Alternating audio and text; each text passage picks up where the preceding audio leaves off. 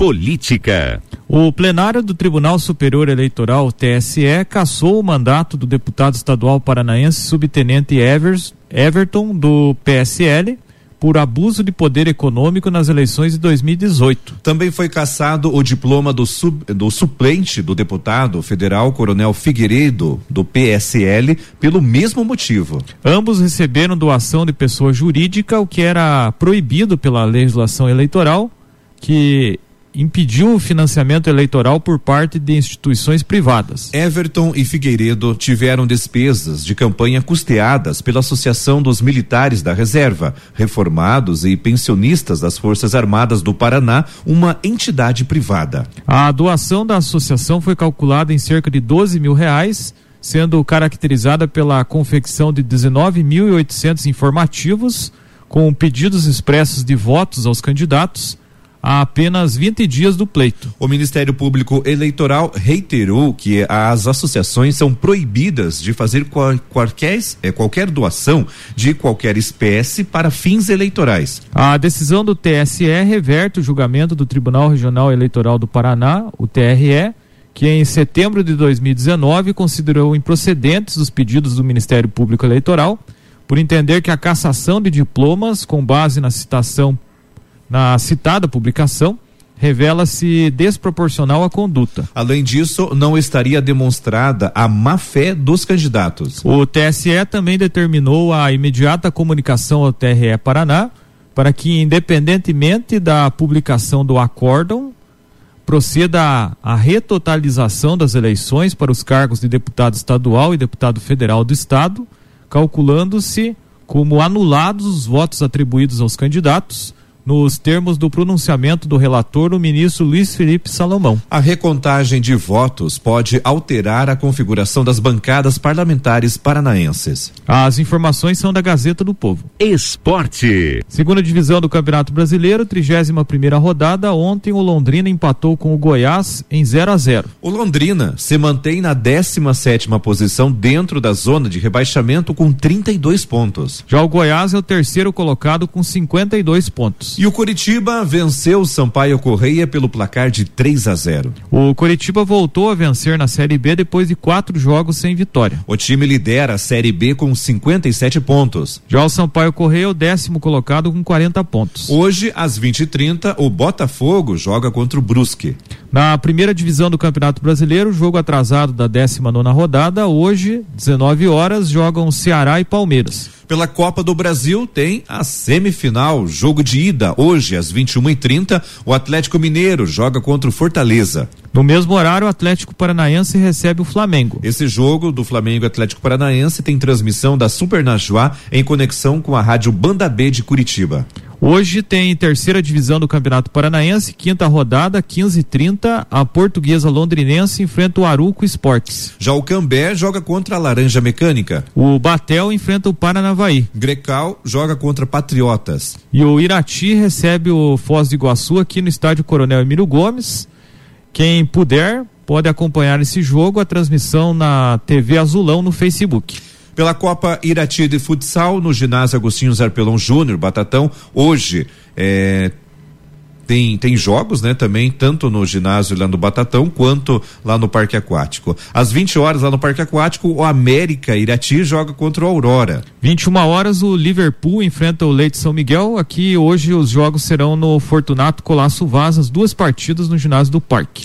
Noticiário Geral. A Justiça homologou o termo de acordo que prevê que a Petrobras pague quase 1 bilhão e 400 milhões de reais para recuperar áreas atingidas pelo petróleo que vazou da refinaria de, Aral, da, de Araucária, na região metropolitana de Curitiba, há mais de 20 anos. O acordo do Ministério Público Federal, o Ministério Público do Paraná, o governo do estado, o município de Araucária e o IBAMA com a Petrobras foi homologado pelo Tribunal Regional Federal da Quarta Região, o TRF4, na quinta-feira passada. Em julho de 2000, uma válvula da refinaria se rompeu e derramou 4 milhões de litros de petróleo pelo rio Iguaçu, cobrindo uma extensão de quase 40 quilômetros. Com o vazamento, foram contaminados solo e água, se estendendo a outros municípios do Alto Iguaçu e matando peixes, aves e anfíbios. 13 anos depois, em 2013, a justiça condenou a Petrobras a pagar uma indenização de 610 milhões. A estatal recorreu, mas agora fechou o acordo. O documento prevê o pagamento de 1 bilhão e 396 milhões de reais. O pagamento deverá ser feito em quatro parcelas de 349 milhões de reais. A primeira deve, deverá ser paga em 10 dias. As outras a cada 90 dias. A maior parte do dinheiro, 928 milhões, ficará com o governo do Paraná, sendo repassada para o Fundo Estadual do Meio Ambiente. O restante, pouco mais de 465 milhões de reais, ficará com o Fundo de Defesa de Direitos Difusos, vinculados vinculado à União. O acordo não especifica como o governo federal deverá usar o dinheiro, mas impõe regras para a destinação dos recursos pelo Paraná. Pelo documento, o Estado é obrigado a usar todo o dinheiro exclusivamente na área ambiental. O Paraná deverá investir, por exemplo, na proteção, monitoramento e recuperação de encostas, margens de rios e áreas de mananciais. A Petrobras deverá manter os programas para recuperar toda a área impactada pelo vazamento de óleo. O Ministério Público Federal e o Ministério Público Estadual vão fiscalizar a aplicação do dinheiro. As informações do portal G1. Política. O Senado aprovou ontem um projeto de lei que cria um Vale Gás para ajudar famílias de baixa renda a comprar botijões de gás de cozinha. Foram 76 votos favoráveis e um contrário. O projeto prevê que as famílias recebam a cada dois meses o auxílio. O valor fixado deverá ser, no mínimo, igual à metade da média do preço nacional de referência do botijão, de 13 quilos. A proposta será enviada novamente para a Câmara, porque o relator, o Marcelo Castro, do MDB do Piauí, fez mudanças no texto. Entre os beneficiários estão famílias de baixa renda inscritas no programa único, do cadastro único de, para programas sociais, que é o CAD único, ou que tenham seus membros quem receba o benefício de prestação continuada, o BPC, e mulheres chefes de família. As informações são da Gazeta do Povo. Noticiário Geral. O governo do Paraná encaminhou à Assembleia Legislativa um projeto de lei que prevê a extensão do auxílio emergencial ofertado no estado às microempresas empresas e microempreendedores individuais, os MEIs. No texto são incluídos novos grupos de atividades que não estavam originalmente contemplados com o benefício. A estimativa é atender mais 25 mil microempresas paranaenses das áreas de fabricação de instrumentos musicais, atividades cinematográficas, produção de vídeo de programas de televisão, de outras atividades de ensino e de agências de viagens e operadores turísticos. Também estão nesta nova lista os MEIs do grupo de outras atividades de ensino. As regras de concessão do auxílio são as mesmas das empresas já beneficiadas. As microempresas cadastradas no Simples receberão mil reais em quatro parcelas de duzentos e cinquenta reais. Já os MEIs terão direito a quinhentos reais em dois pagamentos mensais também de duzentos e cinquenta reais. Até agora agora, mais de 33 mil empresas se cadastraram até o dia 10 de agosto, vão receber os recursos. No total, os valores recebidos pelas empresas já ultrapassam 18 milhões de reais. O governador Ratinho Júnior pediu para que os deputados estaduais apreciem o projeto de lei em regime de urgência, abre aspas, visando amenizar os prejuízos, especialmente financeiros, decorrentes da tomada de medidas restritivas para conter a elevação dos índices relacionados à pandemia da Covid-19, fecha aspas, disse Ratinho Júnior. As informações são da Gazeta do Povo. Noticiário estadual. A Companhia Aérea Azul anunciou ontem em evento com o governador Ratinho Júnior que está retomando os voos para Ponta Grossa, Toledo, Pato Branco e Guarapuava, destinos que eram atendidos pela empresa antes da pandemia e que pretende elevar sua cobertura dos atuais nove cidades paranaenses para 20. Isso tornaria o Paraná o estado com mais cidades atendidas pela área, pela aérea paulista.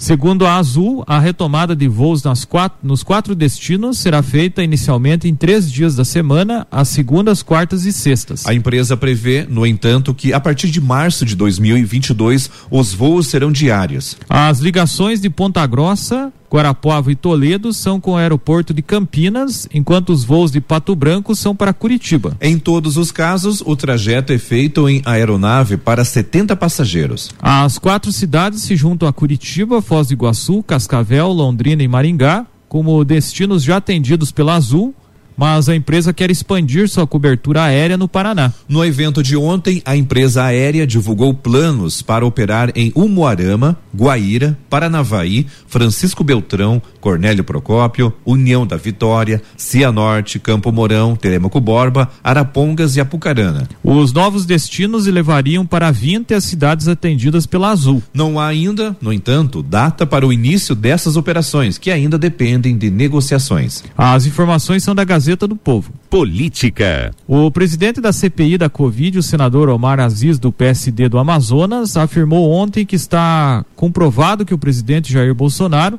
cometeu crimes sérios na pandemia mas não genocídio de indígenas. Aziz disse que não foi, entre aspas, convencido de que o presidente cometeu esses crimes e que defendeu que a acusação seja retirada do relatório final. A declaração de Aziz foi feita em entrevista ao jornal O Globo, divulgada na noite de ontem. O senador considera que o tema deve ser investigado pelo Ministério Público após o fim da comissão. A acusação de genocídio é um dos pontos que um, é um dos pontos de divergência entre os membros da comissão. O parecer final feito pelo relator da CPI, Renan Calheiros, do MDB de Alagoas, será apresentado oficialmente nesta quarta-feira. Ontem os senadores bolsonaristas que integram a CPI repetiram as críticas à cúpula da comissão que apresentaram ao longo dos meses de trabalho do colegiado. As contestações se deram principalmente pelo fato de que, na avaliação deles, a CPI deixou de investigar casos de corrupção relacionados a verbas enviadas pelo governo federal a estados e municípios e se focou excessivamente na atuação do presidente Bolsonaro. Um grupo de quatro parlamentares formados por Eduardo Girão, do Podemos do Ceará, Jorginho Melo, Jorginho Melo do PL de Santa Catarina, Luiz Carlos Reis, do PP do Rio Grande do Sul, e Marcos Rogério, do DEM de Rondônia, divulgou uma, entre aspas, nota de repúdio direcionada à direção da CPI. Os parlamentares destacaram também que a CPI nasceu como resultado de dois requerimentos, um de Girão e outro de Randolfo Rodrigues, da rede do Amapá, e que ambos pediram a apuração da conduta do governo federal. Mas o do senador do Ceará também requisitava análise de, de processos de estados e municípios, o que teria sido desprezado. Abre aspas. Sempre que tem uma CPI perguntam se ela vai acabar em pizza.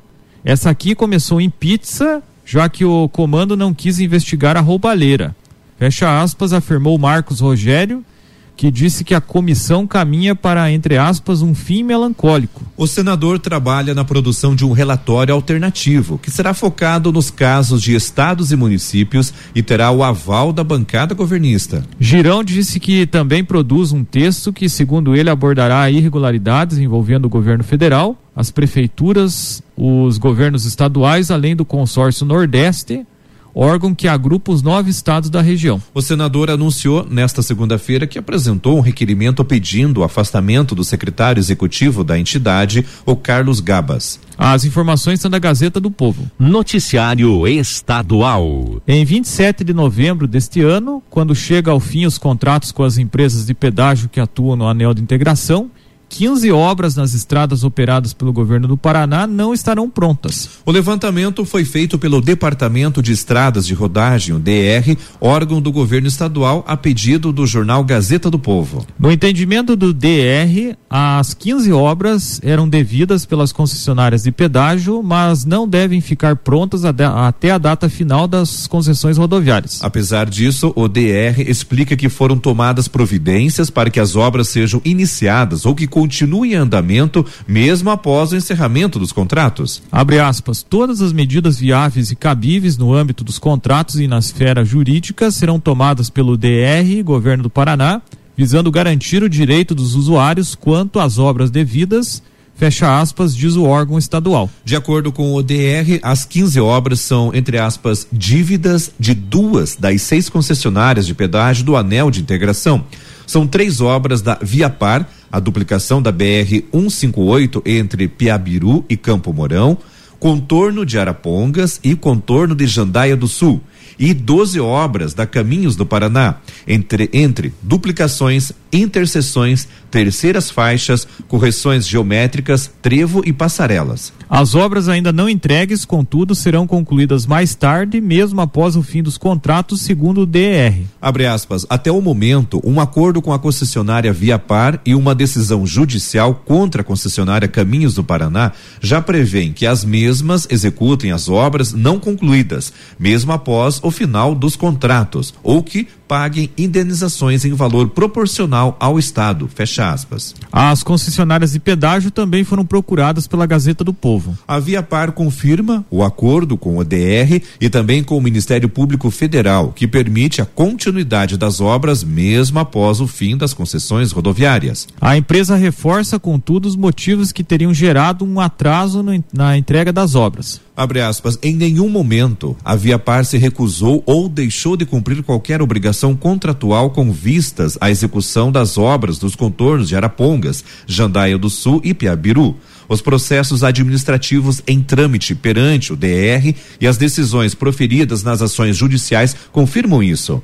Infelizmente, o cronograma contratual das referidas obras foi prejudicado, primeiramente em razão do atraso do DR e Estado do Paraná em promover as medidas administrativas, decretos de utilidade pública e aprovação dos valores de indenizações aos expropriados e, em segundo, no que toca ao contorno de Arapongas, pela demora nas decisões judiciais possibilitando a emissão da concessionária na posse das áreas necessárias para a execução da obra. Fecha aspas.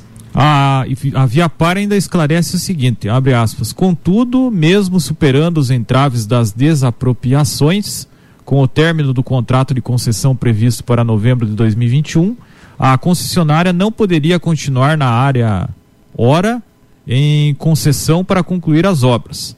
O aludido acordo permite que esta empresa continue na área em concessão até a conclusão das obras, fecha aspas, esclarece a Viapar. Já a Caminhos do Paraná pontua que ainda há ações judiciais nas quais se discute a realização de obras. A empresa afirma ainda que segue comprometida com a entrega das obras, mesmo após o fim das concessões rodoviárias, terceiras faixas nas rodovias BR 277 e 373 e uma interseção entre a BR 277 e a PR 438 que seriam concluídas até março de 2022. As demais obras que constam no levantamento do DR não foram citadas pela empresa. Abre aspas. A questão das obras está em análise mediante ações em trâmite na Justiça Federal, em que há participação da concessionária, do DR, do Estado do Paraná e Ministério Público Federal. Mesmo, haver, mesmo havendo estas discussões judiciais, quer seja integrado o polo ativo, o polo passivo das ações, além das obras já entregues, a empresa seguirá executando 15 quilômetros de terceiras faixas nas rodovias BR-277 e BR-373, bem como uma interseção entre a BR-277 e a PR-438, fecha aspas, afirmou a Caminhos do Paraná. As informações são da Gazeta do Povo.